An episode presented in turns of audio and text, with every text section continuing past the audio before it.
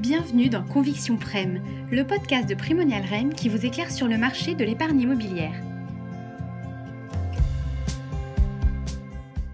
Pour ce nouvel épisode de Conviction immobilière, nous allons dresser un bilan sur l'économie et le marché immobilier de 2018 avec nos experts. Alors, à vos écouteurs Chers auditeurs, pour ce nouveau podcast Conviction immobilière, je suis accompagnée de Daniel Weil, directeur recherche et stratégie. Bonjour, Daniel.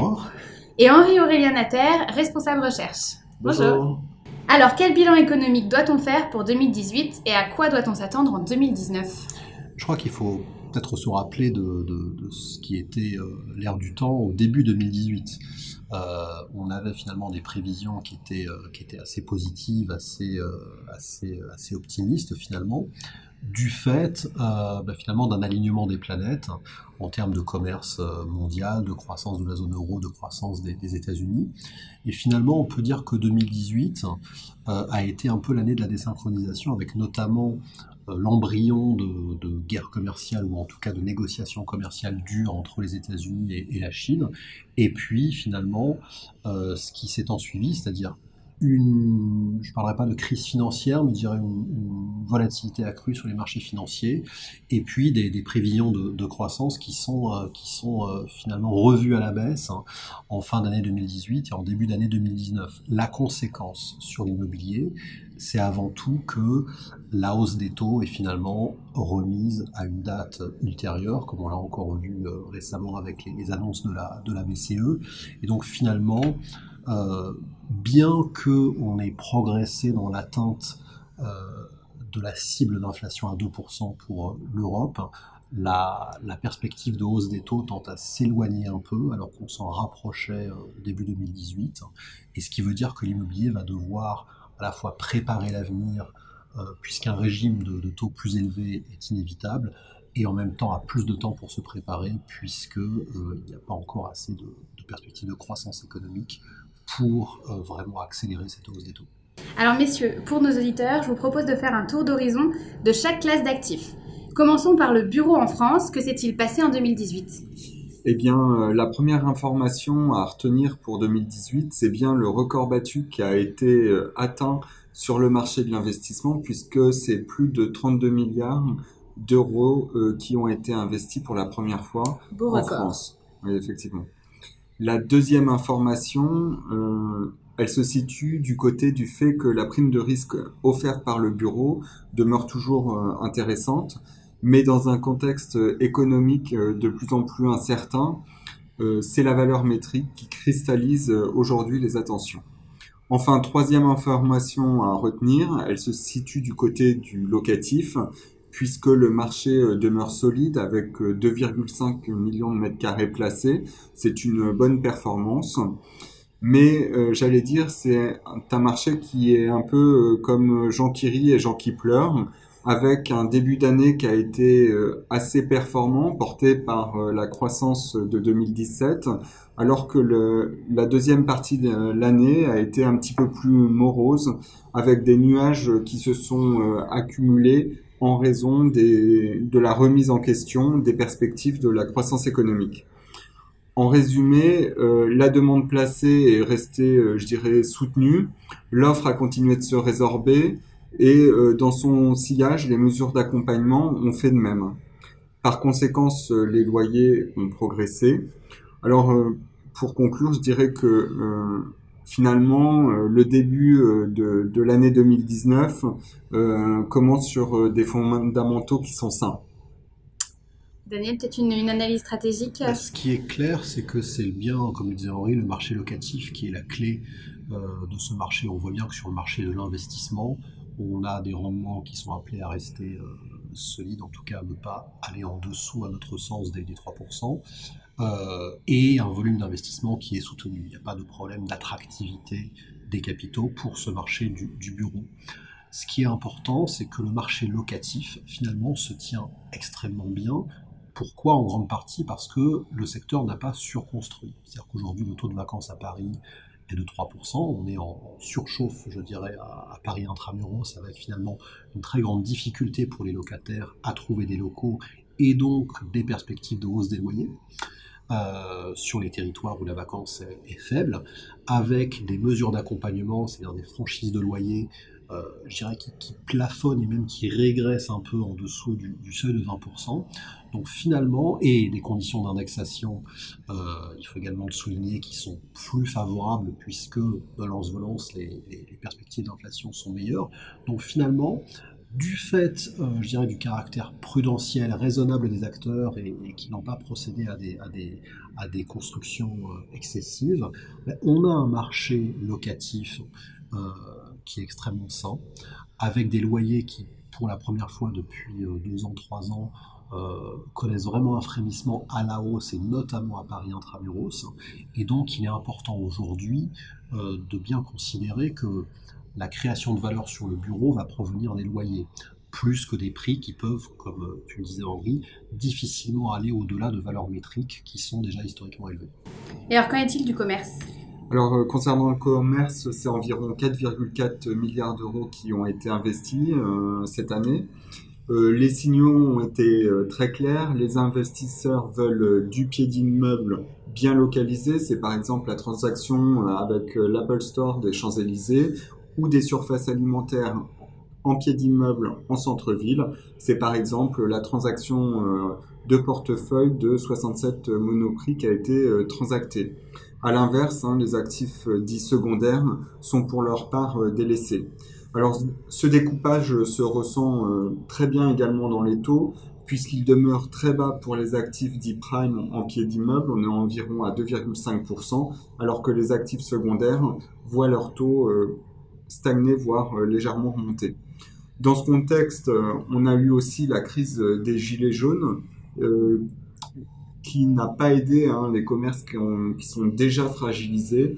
en effet, hein, il faudra s'attendre à ce que ces commerces fragilisés subissent soit des renégociations ou bien des arbitrages dans le futur. Bien sûr.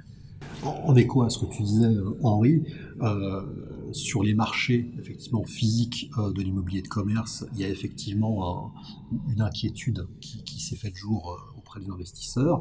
Et en bourse, il ne faut pas, l'oublier, un commerce bashing qui a été vraiment très important en fin d'année auprès des, foncières cotées et qui a été à notre sens euh, excessif puisque finalement, euh, la, concentration sur les murs de magasins signifie avant tout qu'il n'y a pas de, certitude et de visibilité pour les investisseurs sur les formats qui seront les formats d'avenir compte tenu de l'évolution euh, des, euh, des, modes de consommation, des modes de distribution un peu partout. Et donc, on va vers le havre de paix que constituent les, les murs de magasins, mais qui sont déjà en rendement à 2,5%. Euh, pour les, pour les, les, plus, euh, les plus chers et parfois en dessous de 2% pour des commerces, avenue Montaigne, etc. Donc, si on doit aller chercher de la valeur sur l'immobilier de, commerce, euh, je pense qu'il faut remettre au centre la notion de flux, de chalandise, hein, et, avoir une analyse finalement assez fine, territoriale, des emplacements qui vont drainer de la population on peut pas aujourd'hui parier sur tel et tel format entre retail park, nom de magasin, pied d'immeuble, showroom. Euh, euh, finalement, aujourd'hui, on est sur un secteur qui est extrêmement mouvant. Ce qui est pas mouvant, ce sont les adresses et euh, je dirais l'environnement démographique, sociologique autour. Et finalement, je pense qu'il faut recentrer finalement l'analyse sur le flux, sur la chalandise, euh, et ne surtout pas avoir de vision apocalyptique euh, du, commerce, puisque clairement, le commerce physique existera toujours dans la mesure où il fera partie d'un dispositif omnicanal global avec le portable, le site internet, la livraison, le commerce physique. Donc là encore, on ne peut pas faire de paris outranciers sur telle et telle enseigne, sur tel et tel format. En revanche, on doit pouvoir faire des paris sur des territoires intéressants. Hmm. Et alors, quel constat peut-on faire sur le résidentiel? Parce que là aussi, on a des notions de, territoire. Oui, alors euh, concernant euh, le résidentiel, commençons par euh, l'ancien. Alors les ventes demeurent soutenues, on est toujours à près d'un million de, de, transactions. Les prix ont poursuivi leur hausse, que ce soit en Ile-de-France ou en province. Les plus fortes hausses de prix ont été constatées à Bordeaux, à Lyon, à Paris et à Nantes, qui étaient déjà les villes du classement du semestre précédent. Par contre, dans le neuf, le marché a confirmé euh, son essoufflement, comme nous l'annoncions déjà au semestre euh, précédent, avec moins de 500 000 euh, mises en chantier pour l'année.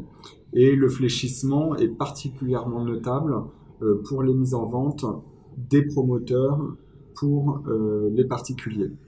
Alors dans ce contexte, les prix ont continué d'augmenter, mais très clairement, ils commencent à s'essouffler pour cette catégorie de logements.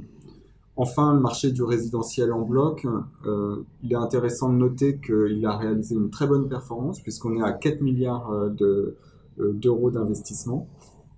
concernant les rendements, ils sont en Ile-de-France entre 2,5 et 3 pour, excusez-moi, pour Paris, et pour les régions, on est entre 3,5 et 6% Donc finalement, un marché du résidentiel euh, qui se tient assez bien, c'est-à-dire qui montre un peu son pouvoir de, décorrélation. On le voit bien dans l'actualité que ce, thème de la métropolisation est, fondamental et qu'il y a une inégalité des territoires qui grandit avec des gagnants et des perdants. C'est pour ça qu'on est, on est euh, chez Primonial dans une logique de, ranking et de classement euh, des territoires qui vont vraiment être gagnants à long terme, que ce soit sur le, périmètre du Grand Paris, sur le périmètre français des, métropoles et, sur le périmètre évidemment européen.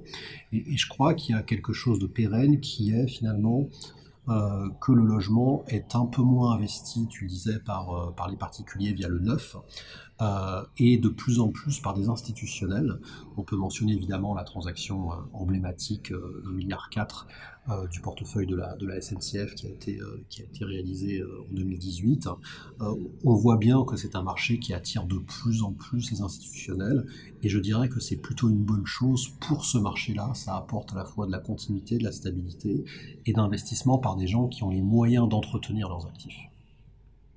Alors, notre dernière classe d'actifs, l'immobilier de santé. Comment s'est-il comporté en 2018 Concernant euh, l'immobilier de santé, les volumes, euh, là encore, sont très bons. Hein. Ils se situent à 600 millions d'euros en 2018, en progression par rapport à 2017.